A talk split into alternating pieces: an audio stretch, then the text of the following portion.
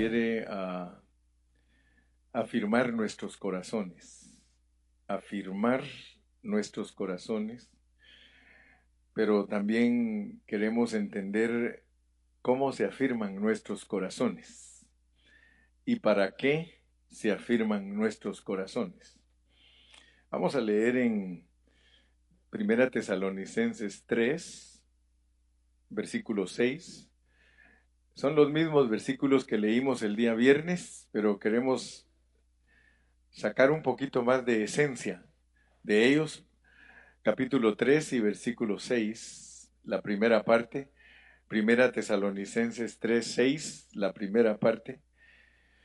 Y luego leemos el versículo 10 y después leemos el versículo 12 y 13. Y después vamos a leer otros versículos más del capítulo 4. Pero damos gracias al Señor porque tenemos el privilegio de estudiar su palabra. No sé si nos pueden poner el no hay no hay pantalla hoy. ¿Qué pasó? No tuvimos. Bueno, dice que no hay porque está Sara sentada por acá. Como quien dice que si Sara no se sienta allá atrás, que no hay pantalla. Bueno, te vamos a dar un break hoy. Vamos a leer 3, 6. Usted saque su Biblia. Y vamos a repetirlo todos juntos. Todos juntos.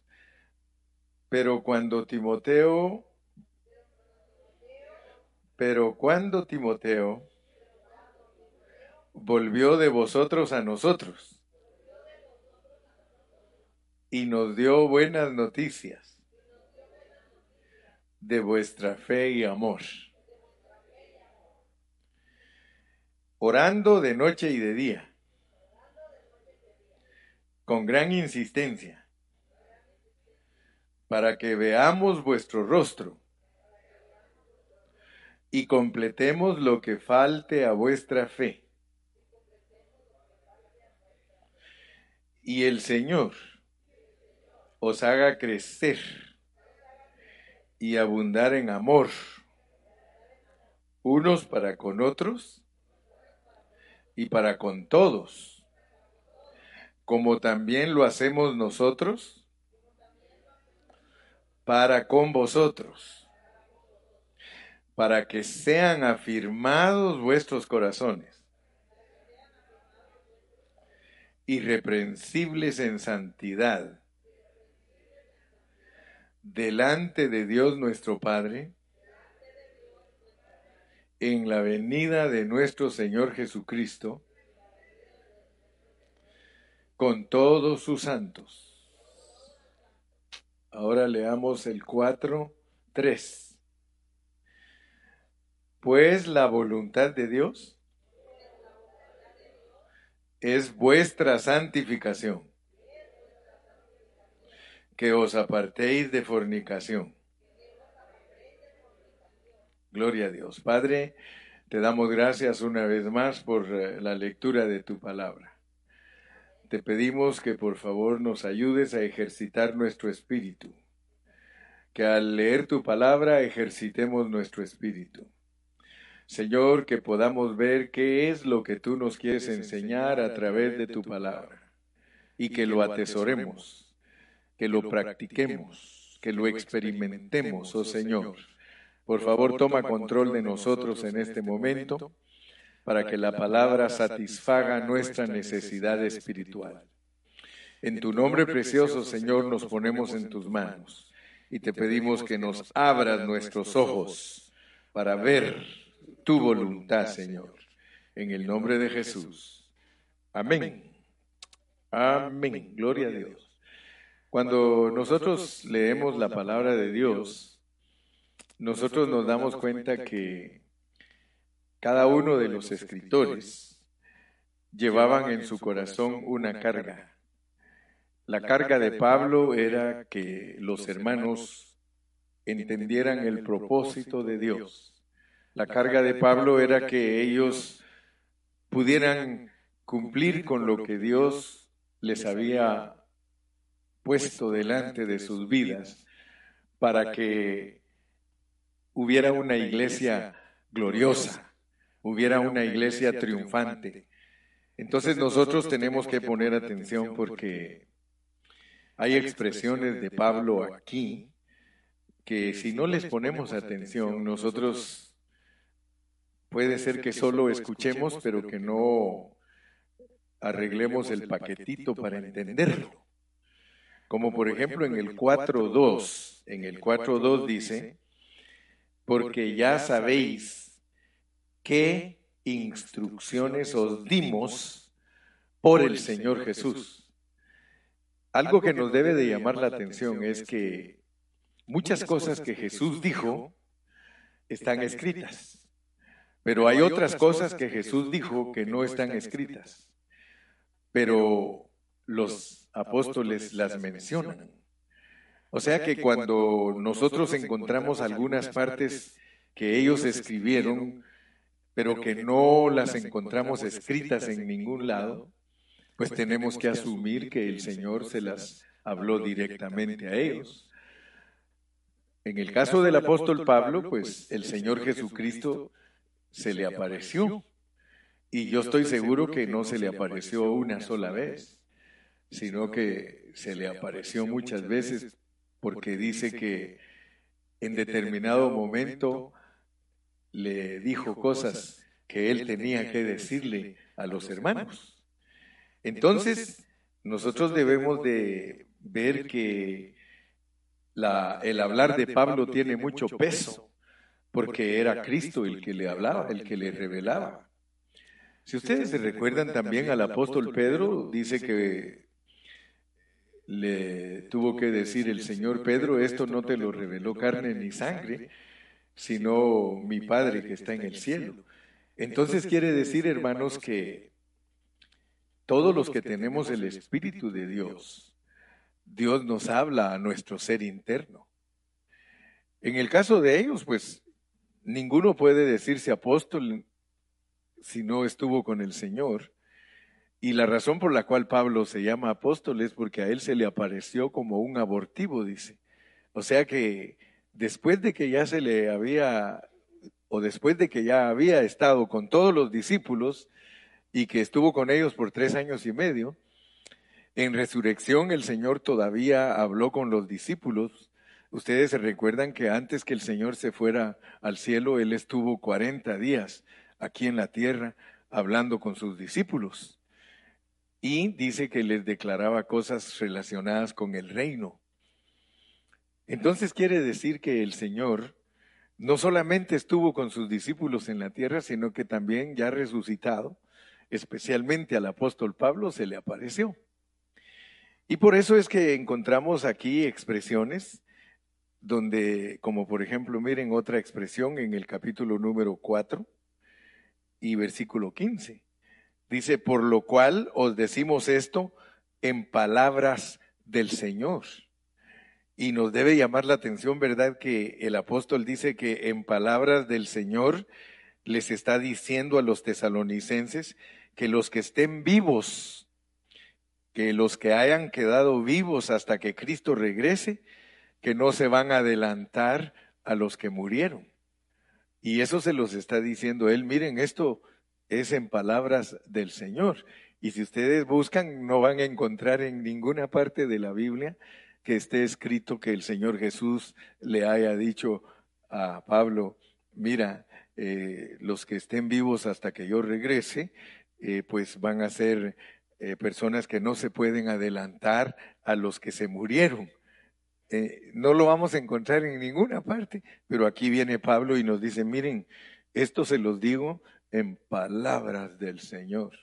Wow. Entonces, eso nos impresiona porque quiere decir que el Señor tuvo una comunicación constante con el apóstol San Pablo, ya resucitado.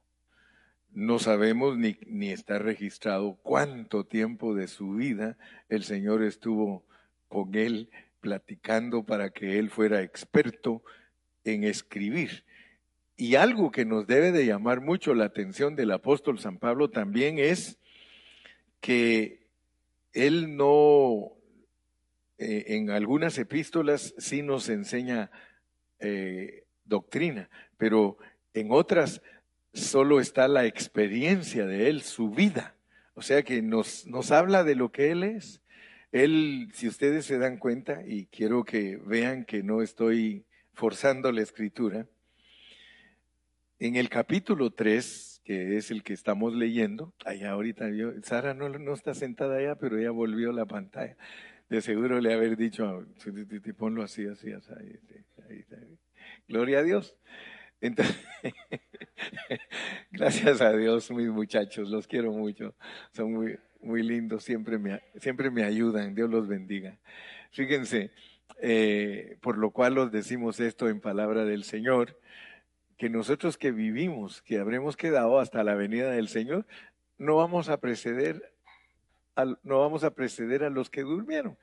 O sea que nosotros tenemos que estar muy claros en las enseñanzas. Cuando las leamos, solo creámoslas tal como están escritas y así no nos hacemos bola y entendemos la palabra. Allí está diciendo Pablo que el Señor Jesús le dijo a él que ninguno de los que se de los que se que estén vivos se le va a adelantar a los que murieron. Y así lo tenemos que aceptar.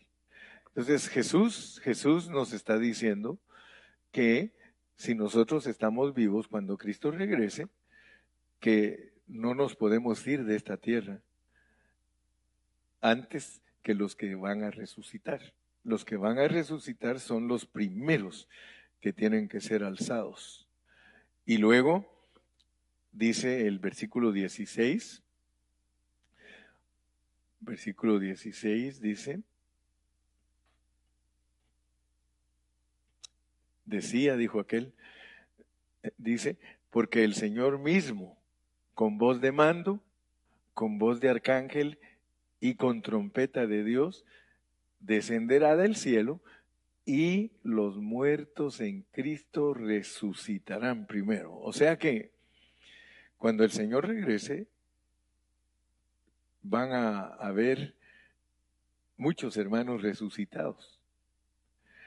Ahora, ustedes imagínense cómo va a ser eso, porque dice que el Señor los va a despertar del polvo de la tierra. Ahora, ¿qué, qué creen ustedes? ¿Creen que esos hermanos van a andar aquí en la tierra? Se los va a llevar, dice mi hermana. A ver quién más. ¿Cómo, cómo, cómo la ven ustedes? A ver, tomo opiniones porque así les doy participación. ¿Cómo creen ustedes que va a ser esa resurrección? Dice que el Señor los va a despertar, dice, porque el Señor mismo con voz de mando y con voz de arcángel y con trompeta de Dios, o sea que va a despertar bien, bien despertaditos, descenderá del cielo y los muertos en Cristo resucitarán primero. Les vamos a, vamos a leer otro poquito más para ver qué, qué, más, qué más vemos. Vamos a ver, pues. Eh, dice en el versículo 17. Luego nosotros, luego nosotros los que vivimos, luego quiere decir después, los que hayamos quedado, seremos arrebatados juntamente con ellos en las nubes para recibir al Señor en el aire y así estaremos siempre con el Señor. A ver, hermana Mimi, ¿cómo piensa usted que va a ser? Porque está muy tranquila. Ah, no, no, no, no está muy equivocada, no, no está muy equivocada. Ahorita, ahorita vamos a, ahí se recuerdan que para entender un pasaje de la Biblia, tenemos que considerar el contexto, sus versículos, pero también ahí se acuerdan que tenemos que compararlo con el panorama bíblico, ¿verdad? ¿Quién es nuestro patrón? Cristo. A la luz de Él tenemos, ¿cómo, cómo sucedió la resurrección de Él? Él fue a la cruz, luego a la tumba, al tercer día resucitó. ¿Y qué pasó cuando él resucitó? Se elevó, dice la hermana Ameli, pero entonces, ¿qué pasó con los 40 días? ¿Se recuerdan ustedes que les dijo a los discípulos, no me toquen, porque no he subido a mi Padre? Ok, entonces noten pues, porque si no nos queremos confundir, nosotros tenemos que aplicarlo todo a Cristo, porque resulta que nosotros estamos en Cristo. Con Él fuimos creados, con Él nos morimos, dice la Biblia, no el hermano Carrillo. Con Él resucitamos y con Él estamos entronizados. Entonces, estoy tratando de que ustedes ejerciten su espíritu. ¿Cómo creen que va a ser la resurrección? Ahora ya les di una, ya les di una clavecita. Ahorita ya, ya mi hermanita dice, ay, espéreme, pastor, no lo vi. está bueno, está bonito, está bonito. Ah, a ver quién, Cristian, tú que a, a, ti que te gusta ejercitar tu espíritu, ¿cómo entonces, cómo nos podemos centrar en la, en la resurrección? Ya les di una clave. Ahora, ¿cómo la ves tú? ¿Cómo crees que va a ser Luego nosotros, los que vivimos, los que hayamos quedado, seremos arrebatados juntamente con ellos en las nubes para recibir al Señor en el aire y así estaremos siempre con el Señor. Dame tu punto de vista como un cristiano que ha estudiado con el hermano Carrillo por un tiempo la Biblia.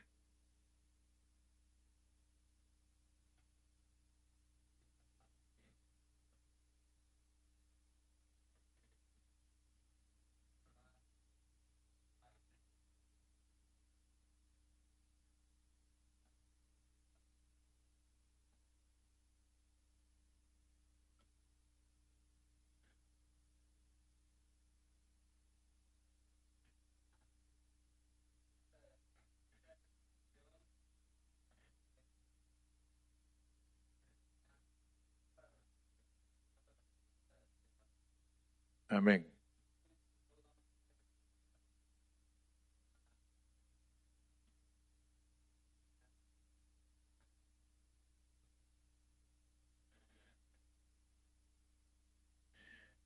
Bueno, ahí la llevas, pero se dieron cuenta que no me están tomando en cuenta qué, qué va a pasar con los que resucitaron.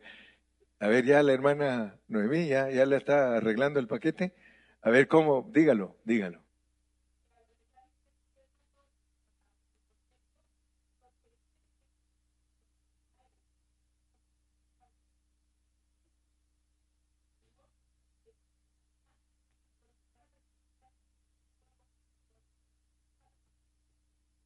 Pero yo les pregunté, les dije, ¿qué creen que va a pasar con los muertos? ¿Se van inmediatamente al resucitar? Si el Señor Jesús estuvo 40 días aquí, después de haber resucitado, todos los que están en Cristo, al resucitar quiere decir que no se van inmediatamente. Por eso les digo, miren, leamos los pasajes porque la Biblia muchas veces no nos da detalles. Luego nosotros, luego nosotros los que vivimos. O sea que está hablando de los muertos que van a resucitar y de los vivos que van a ser glorificados. Por eso dice, luego nosotros, pero regresemos, regresemos para que nos familiaricemos bien con, con todo el pasaje. Regresemos al versículo 13, porque ya vieron que al estudiar es que Dios nos va dando los detalles para que nosotros entendamos cómo va a ser. Porque de lo contrario nosotros vamos a estar igual que toda la gente, siempre especulando, siempre creyendo, es que a lo mejor va a ser así, o es que a lo mejor va a ser así. Dice, tampoco queremos, hermanos, que ignoréis acerca de los que se mueren, es, es los que se duermen, Tampoco queremos, hermanos, que ignoréis acerca de los que duermen, para que no os entristezcáis como los otros que no tienen esperanza. Ustedes saben que Pablo les escribió eso a los tesalonicenses porque ellos estaban tristes, porque les habían matado a sus compañeros por servir a Cristo, se los mataron. Entonces ellos empezaron a creer que los que mataron ya no iban a tener la oportunidad de ver a Cristo regresar. Entonces, por eso Pablo, miren, les dice, no quiero que ignoren acerca de los que se murieron, para que no estén tristes, como los otros que no tienen esperanza, son los que no son creyentes. Los que no son creyentes no tienen esperanza porque no van a resucitar, ni tampoco van a ser transfigurados para ir al aire a recibir al Señor. Entonces Pablo quiere que estén bien entendidos de lo que va a pasar. Versículo 14. Porque si creemos que Jesús murió, ah, yo les dije, el patrón es Jesús. Si ustedes interpretan ese pasaje sin tomar en cuenta al patrón, entonces van a tener dificultad para poder interpretar. Si creemos que Jesús murió y resucitó, así también traerá Dios con Jesús a los que se mueren en él. Entonces todo el que se muere en él le tiene que pasar lo mismo que le pasó al Señor. Quiere decir entonces, oigan esto pues,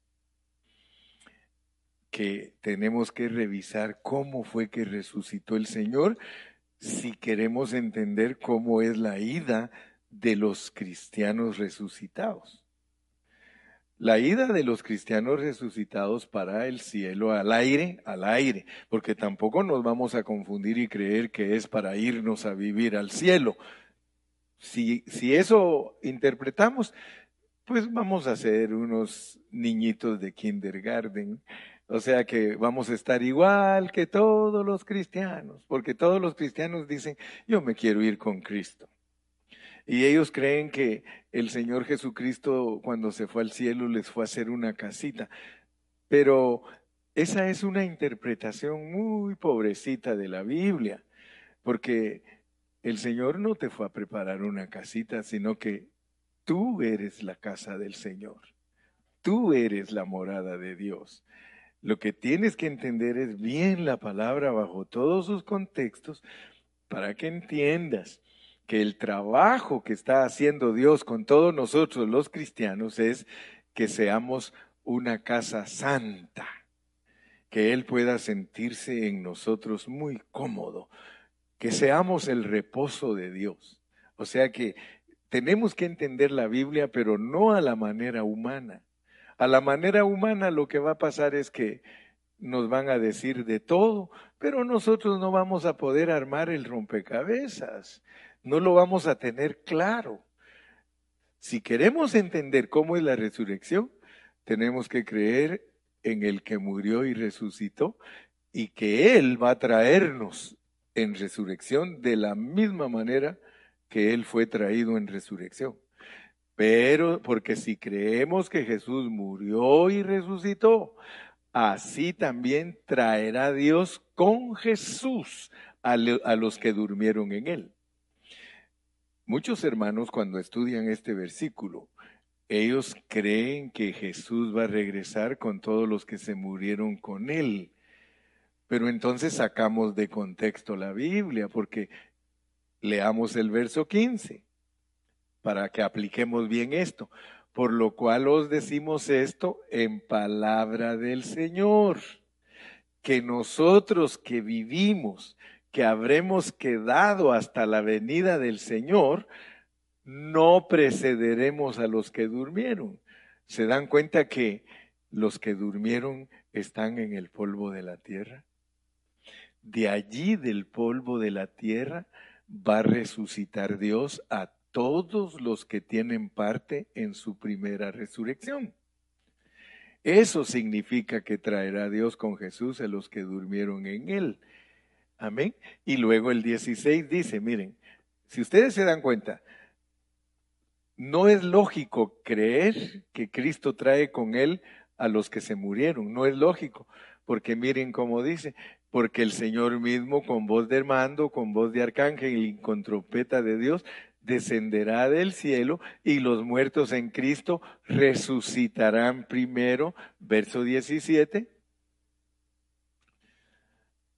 Luego nosotros los que vivimos, los que hayamos quedado, seremos arrebatados juntamente con ellos en las nubes para recibir al Señor en el aire y así estaremos siempre con el Señor. Entonces lo correcto de la resurrección es, ellos resucitan, los que estamos vivos, Dios está haciendo un trabajo con nosotros.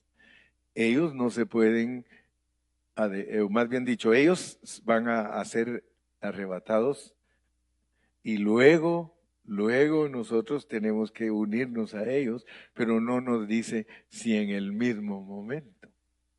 Ese es lo que ahí, esos son detalles que nosotros no podemos todavía. Sí, no se sabe, solo dice que justamente con ellos. ¿Verdad? Y, y la razón por la cual nos atrevemos a decir o tal vez ustedes van a decir, usted se atreve a decir, nosotros lo estamos escuchando a usted. Así puede ser que estén pensando, pero como ustedes me aman y saben que la preocupación más grande del hermano Carrillo es no engañar a nadie. Entonces ustedes están conscientes de eso y yo sé que ustedes oran y dicen, ayuda Señor a mi pastor a que me enseñe bien porque yo también quiero juntamente con Él entender las cosas en una forma correcta. Entonces, si se dan cuenta, lo que no alcanzamos a ver es que, que si en el mismo momento que ellos resucitan, nosotros si esa palabra juntamente quiere decir que al mismo tiempo, pero debido a decir que al mismo tiempo, pero a que tenemos enseñanza de que Cristo al resucitar no se fue inmediatamente, eso nos debe de hacer pensar. En cierta manera yo les propongo a ustedes también las cosas para que ustedes me ayuden también a ver. No vayan a creer ustedes que yo les digo, es que hermanos, esto, así es y así. No, yo les, les digo, miren qué alcanzan a ver ustedes. Pero yo les digo lo que alcanzo a ver yo. Yo alcanzo a ver que cuando Cristo resucitó, no se fue inmediatamente. Entonces yo me atrevo a decir que los que van a resucitar en Cristo, al resucitar, no se van inmediatamente. Ahora, ¿en qué me baso para pensar de eso? Porque tengo que también decirles cuál es la base que estoy usando para pensar de esa manera. Es de que cuando Cristo resucitó, resucitaron otras personas juntamente con él y dice que se les aparecieron a la gente en el pueblo. Entonces yo creo que cuando resuciten los hermanos que estén muertos cuando Él regrese, yo no sé si usted y yo vamos a estar muertos cuando Él regrese, pero si nosotros resucitamos, hay una función que cumplir y ustedes pueden leerlo en el Evangelio, ahí cuando el Señor, Señor resucitó. Es más, dice que se les apareció a 500 personas a la vez, a la vez. O sea que eso todavía nos, nos, nos hace decir, wow, ¿cómo es que una persona resucitada se le puede aparecer a 500 personas al mismo tiempo. Ahí tampoco sabemos si está diciendo que estaban los 500 juntos y se les apareció o que si se les apareció a cada uno formando 500. O sea que esos detalles no nos los da Dios, pero, pero sí nos dice que se le apareció a 500 hermanos a la vez a la vez. Entonces da a pensar las dos cosas. Para mí que puede ser que se multiplicó el Señor. Y de hecho ustedes saben que así es en la resurrección porque dice que se siembra un grano. Y, o sea, nosotros sembramos un granito de maíz y que nace una mazorca. Y, y Pablo dice que en la resurrección así va a ser.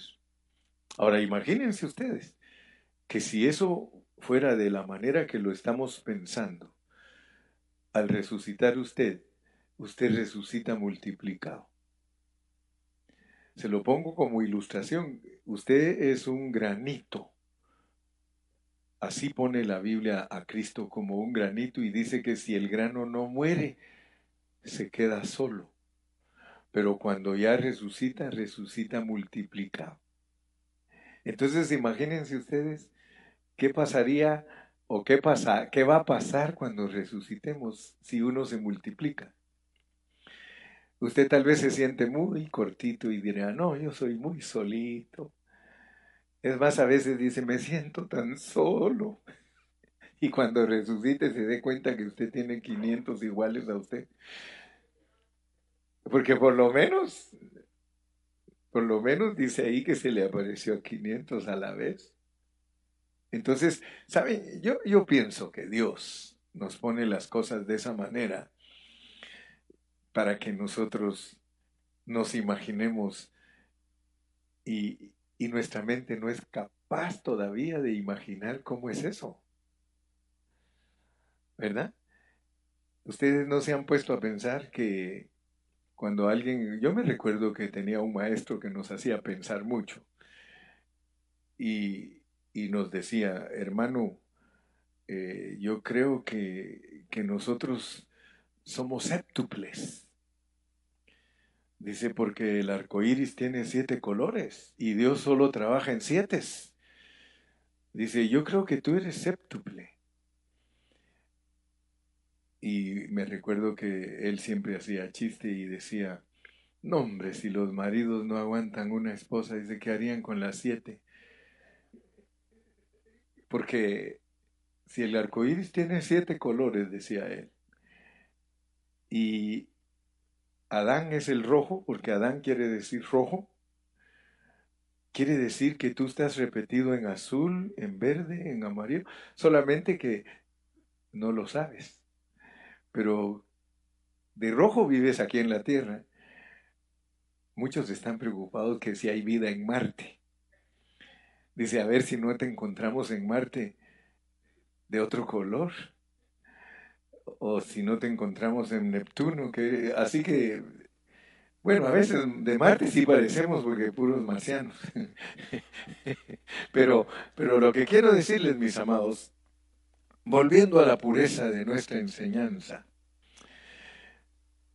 Mire ya, gracias que los jóvenes se ponen las pilas. Ahí está, mire, dice, después apareció a más de 500 hermanos a la vez de los cuales muchos viven aún y otros ya duermen. Y eso nos da clave, ¿verdad? Porque eso quiere decir que muchos van a saber que ahí andan los resucitados. Tal vez no, les, no se les aparezcan a todos, pero imagínense. Que, que, Dios permita que algunos hermanos que, porque nosotros no sabemos quién se murió santamente delante de Dios. Pero imagínense ustedes que nos en ese tiempo de la resurrección, muchos de nosotros aquí en aflicción, porque todavía no hemos terminado la carrera, todavía no nos han transfigurado, y que llegue uno de los hermanos que nosotros conocíamos y nos diga, ánimo, ánimo hermano, que ya resucitamos. No, y, y, no, no crean que estoy especulando. Yo creo que tal vez ustedes dirán, bueno, y este peloncito amaneció hoy eh, con pensamientos eh, turbios. no, no, no. Yo solo, todos, dado que ya los contagié, dice el hermano Abeli. Dice, no, todos, hermano Carrillo, ya, ya nos contagió, ya estoy pensando que soy azul, verde y roja, y ya, estoy pensando también en que, que imagínense ustedes que, que Dios, yo pienso, y ustedes por favor me disculpan, ¿verdad? Yo pienso que la resurrección va a ser un, una señal grandísima, porque nadie sería animado a dar su vida por Cristo si no le aparece un hermano y le dice, hermano, no te preocupes, nosotros ya resucitamos Si te quitan la vida por ser cristiano, no te preocupes, no te dejes marcar de la bestia. Y por eso ahorita toda la gente está preocupada, hermano. Y sacan unas historias, hermano, que, ay, Dios mío. Estaba oyendo yo una, mira, dice, no te pongas la vacuna, porque la vacuna está arreglada. La vacuna, mira, te la van a poner y te va a correr en tu sangre y está programada para que se te vuelva un coágulo chiquito aquí en tu frente y ese es un chip, fíjese, mire todo lo que todo lo que inventan para que la gente tenga miedo y que diga, "Ay, entonces me la pongo, no me la pongo, me la pongo, no me la pongo." Yo creo con todo mi corazón, hermano, que Dios nos va a dirigir a todos nosotros. Tú amas a Dios, hermano, y si tú tienes paz en tu corazón de ponerte la vacuna, no tengas miedo. Y si tú tienes paz de no ponértela, no te la pongas. ¿Sabes por qué te digo? Porque hay que respetar. Hay que respetar al que se la pone y hay que respetar al que no se la pone. Porque el que decide quién se muere es Dios. Sí, si tú sientes paz con tu vacuna, gloria a Dios, hermano. Y si sientes paz con no ponerte la gloria a Dios, pero ninguno de nosotros nos podemos criticar. Pero hay unos que están ocupados en hacerle la vida dura a los, a los que se la pusieron. No, que tú no tienes fe en Dios y que no sé qué, que no sé cuánto. No pongamos oídos. Entonces, como ya se me fue la primera parte de, lo que estamos hablando, quiero que ustedes vean que la carga que tenía eh, Pablo en Primera Tesalonicenses era que entendiéramos todo lo relacionado con la venida del Señor y que nadie nos engañe, que nadie, o sea, tú no tienes que eh, ser engañado de la venida del Señor. Si tú con amor escuchas las enseñanzas, tú dices, yo estoy tranquilo, aquí dice que primero van a resucitar todos los muertos. Y si no tienes valor de decir que tú lo entiendes, como dice el hermano Carrillo. Porque algunos así, como dice el pastor,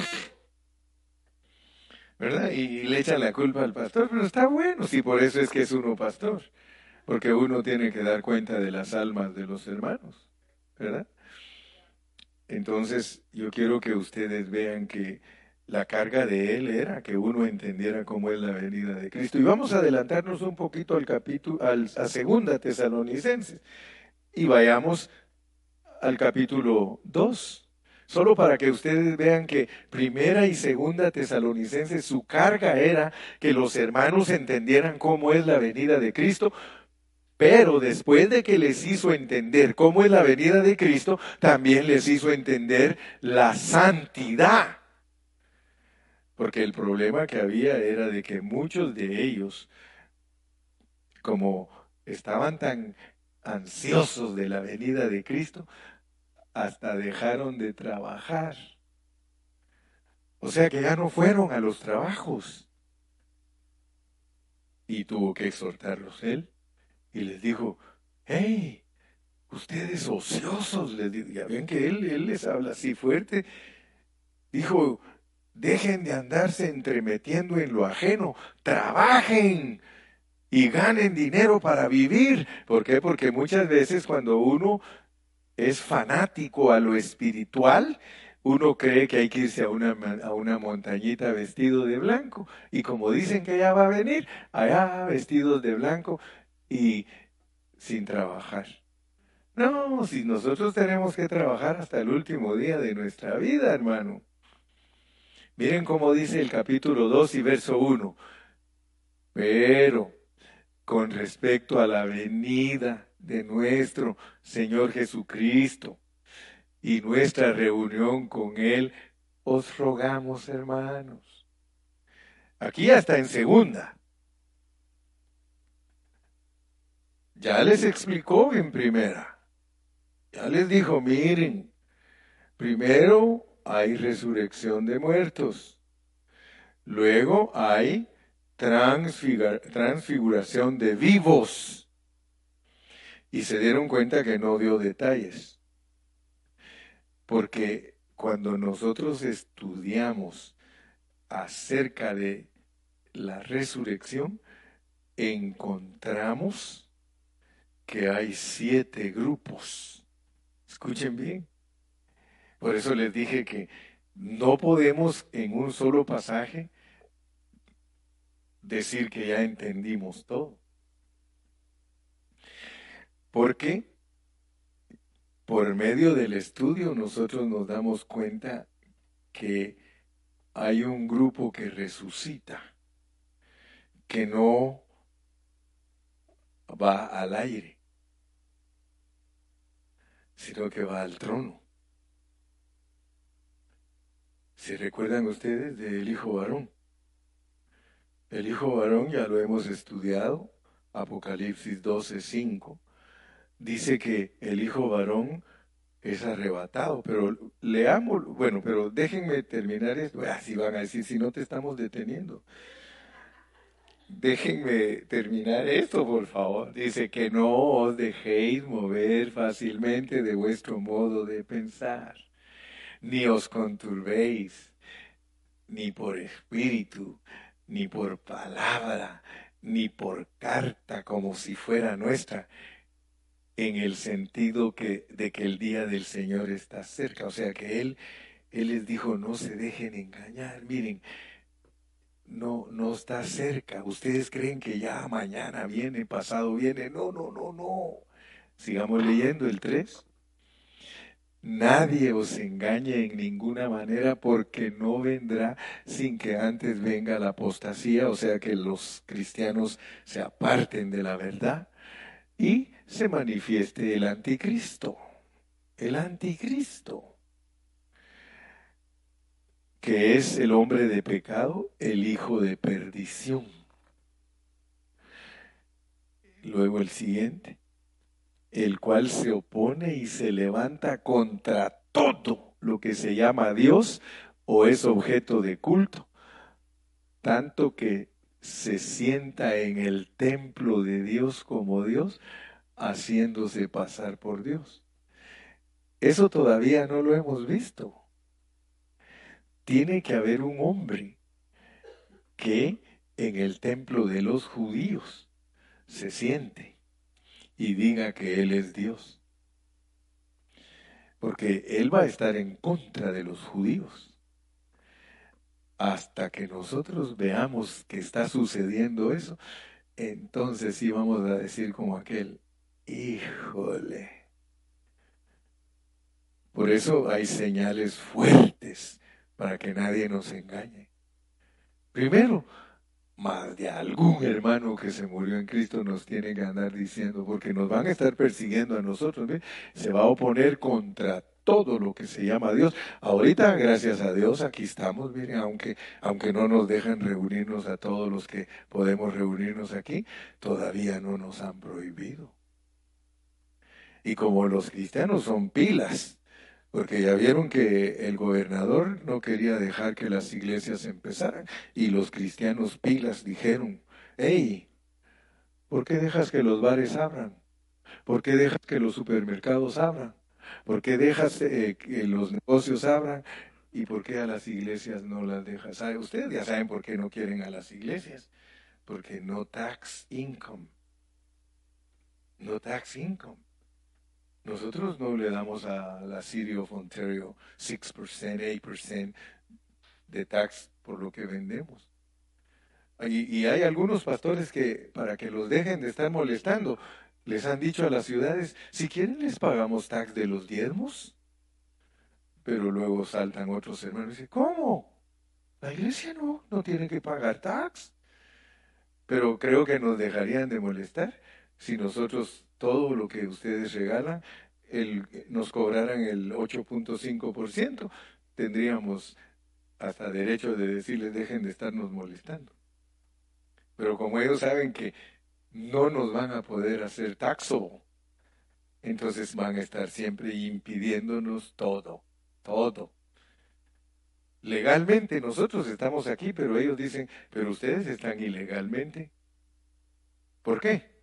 Todas las iglesias están ilegalmente según la ciudad. ¿Por qué? Porque dice, you need three parking lots for each person. Como que, como que nosotros tres carros nos vamos a traer cada persona, hermano. Pero mire cómo es la ley para nosotros. If you, if you want to have a church here, you have to have three parking lots for every person that is inside in your building. O sea que si 60 vemos aquí, tendríamos que demostrarles que tenemos 180 parking lots. If you want to be legal as a church, then they give you something that is called CUP, Conditional Use Permit. Entonces una vez yo fui y, yo fui muy bravo a la ciudad. Ya me sacaban cargado. Sí, fui enojado y les dije, porque ellos saben, me estoy quejando con ustedes porque para que sepan que todo lo que es de Dios va a haber obstáculos. Y no es nada ahorita comparado con lo que viene. Si ustedes creen que dentro de unos años vamos a podernos reunir, puede ser que ya nunca más nos dejen reunirnos. Entonces van a andar por Facebook y, y nos van a quitar hasta de Facebook. Entonces algunos van a querer que por teléfono el hermano Carrillo les diga, busca a Dios, hombre, acércate a Él. Pero lo que les decía era esto, que cuando fui ahí, a mí durante 41 años, I have 41 years preaching the gospel here in Ontario. Y durante esos 41 años, dos veces me han hecho pagar los fees para agarrar el CUP.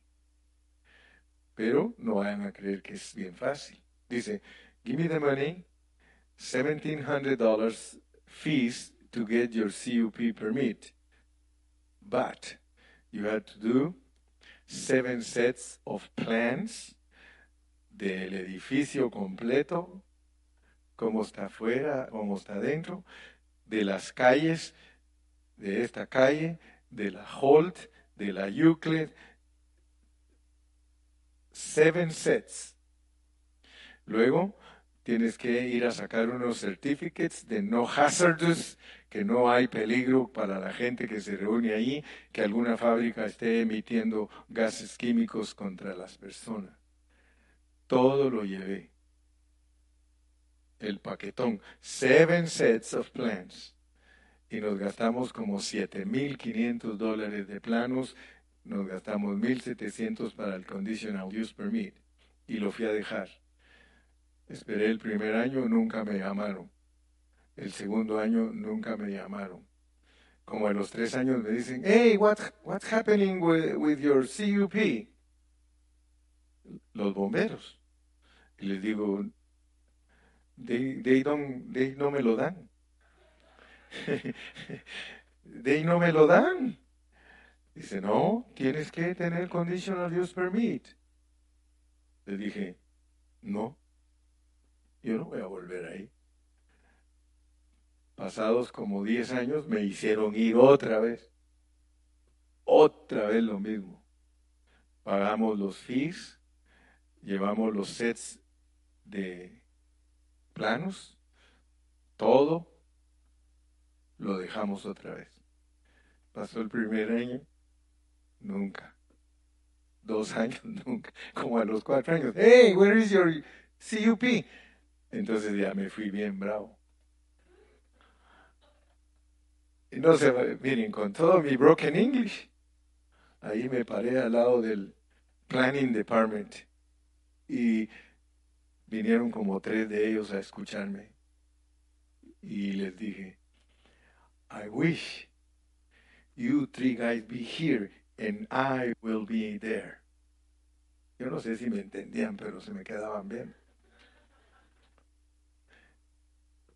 Les dije, I'm gonna die expecting my CUP from you guys. I have 40 years preaching the gospel in the city of Ontario, and you never, ever give me a permit to be legal. I will continue legal, do whatever you want. If you want, knock me out of that building. Say, no, no, no, sir, sir, sir, officer. the security. Oh, you guys don't do nothing for us. Just because we don't pay tax to you. No, no.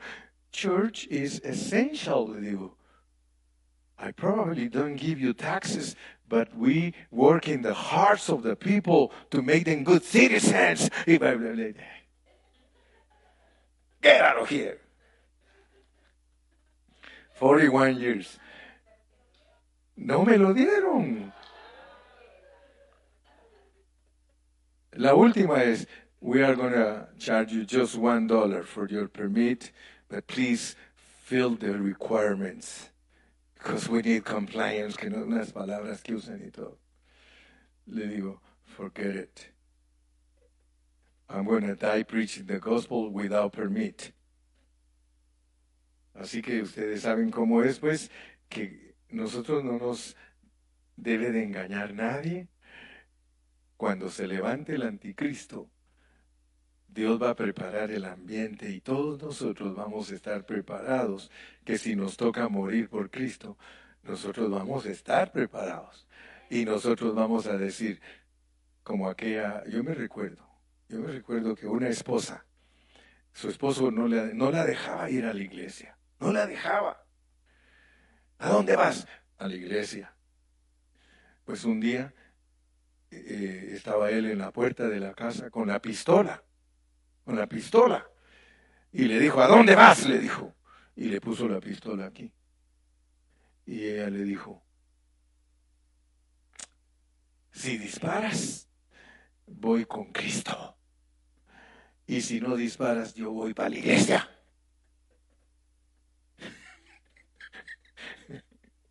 Conviction. Uno tiene que tener convicción. Nosotros somos cristianos de convicción. Por eso dice que va a llegar el momento que se va a levantar el anticristo y se va a oponer, contra todo lo que es Dios. Pero nosotros, pero nosotros, los cristianos, tenemos que estar preparados para todo ese tiempo. Aunque quería tocar lo de la santidad y el afirmar los corazones, o sea, solo quiero terminar con una palabra, vamos a ir al Primera Tesalonicenses 3:10 y con eso les prometo que termino ahorita. ¿Están cansados? Sí, solo Gilmar dice que sí. Fíjense cómo pensaba el apóstol, pero ahora ustedes ya saben que el apóstol llevaba mucha carga en su corazón para los tesalonicenses. Él no solamente quería que ellos supieran cómo era la venida de Cristo, sino que él quería que ellos supieran que Él los amaba mucho, que Él los quería mucho y que estaba preocupado por ellos porque para estar uno preparado para la venida del Señor no solamente es conocer los asuntos proféticos, sino que hay una, una clase de vida que hay que vivir. dice, orando de noche y de día con gran insistencia. Nosotros debemos de hacer carne esos pasajes, hermano. Nosotros debemos ser gente que ora noche y día con gran insistencia para que veamos vuestro rostro. O sea, no vayan ustedes a, a ser malos hermanos, ingratos hermanos de no querer ir a la reunión para ver el rostro de los hermanos. O sea que quiero que ustedes noten que Está bonito que nos instruyan en la venida de Cristo y la resurrección, pero hay una manera de estar esperándolo, hay una manera de vivir para complacerlo. Dice que estemos orando siempre los unos por los otros y deseando vernos por una razón. Porque, ¿cuántos están conscientes de esa parte final? ¿Cuántos de ustedes saben que si nosotros dejamos de oír la palabra, dejamos de vernos y dejamos de reunirnos, se nos escasea la fe? Se nos escasea. O sea que nosotros tenemos falta de algo para nuestra fe. Falta de algo para nuestra fe. Y les dije que con eso iba a terminar. Vamos a primera de a segunda de Pedro. Segunda de Pedro 1 del 5 al 11. Para que ustedes vean que hay necesario. Segunda de Pedro 1 del 5 al 11. Miren, vosotros poniendo toda diligencia por esto mismo, se dan cuenta que la fe no se puede quedar estancada. Si algo nos falta, tenemos que añadir. Ahora Pedro se une al pensamiento de Pablo y dice, mira, mira, mira, mira, añádele a tu fe expresión, virtud. Virtud es expresión. Nosotros tenemos virtudes humanas y nosotros tenemos que a la fe añadirle expresión. ¿Cómo vamos a decir que somos de fe si en nosotros no se mira? ¿No hay virtud?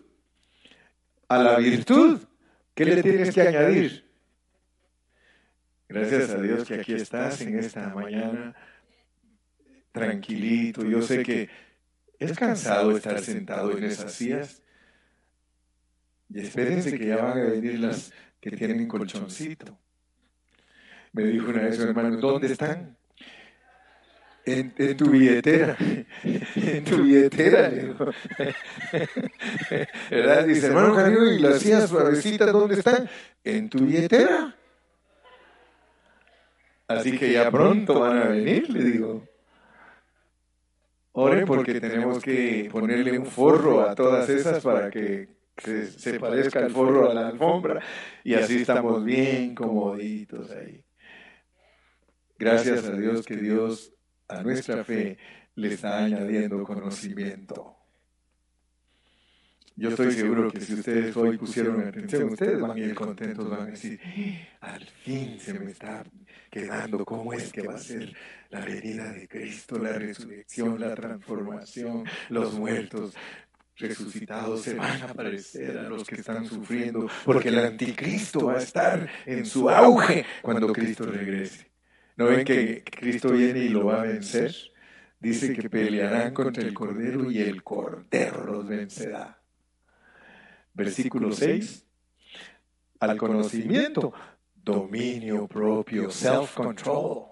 Gente con dominio propio tenemos que ser. Eh, al dominio propio, paciencia, paciencia. Imagínense, aquel hermano decía, paciencia, piojo, que la noche es larga. Y estaba en una peluca.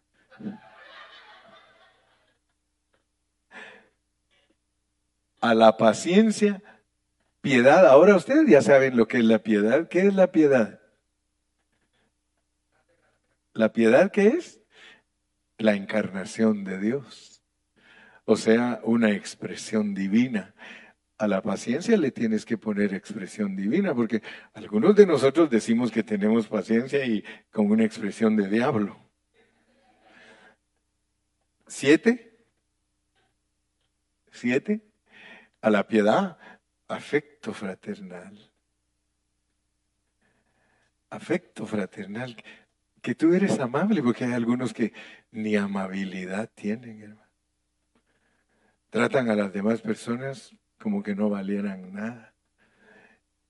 Y al afecto fraternal, fíjate que es algo distinto. El afecto es distinto que el amor al afecto hay que agregarle amor, porque tienes que tener amor por las personas. Y luego dice blank, blank, blank, blank, blank.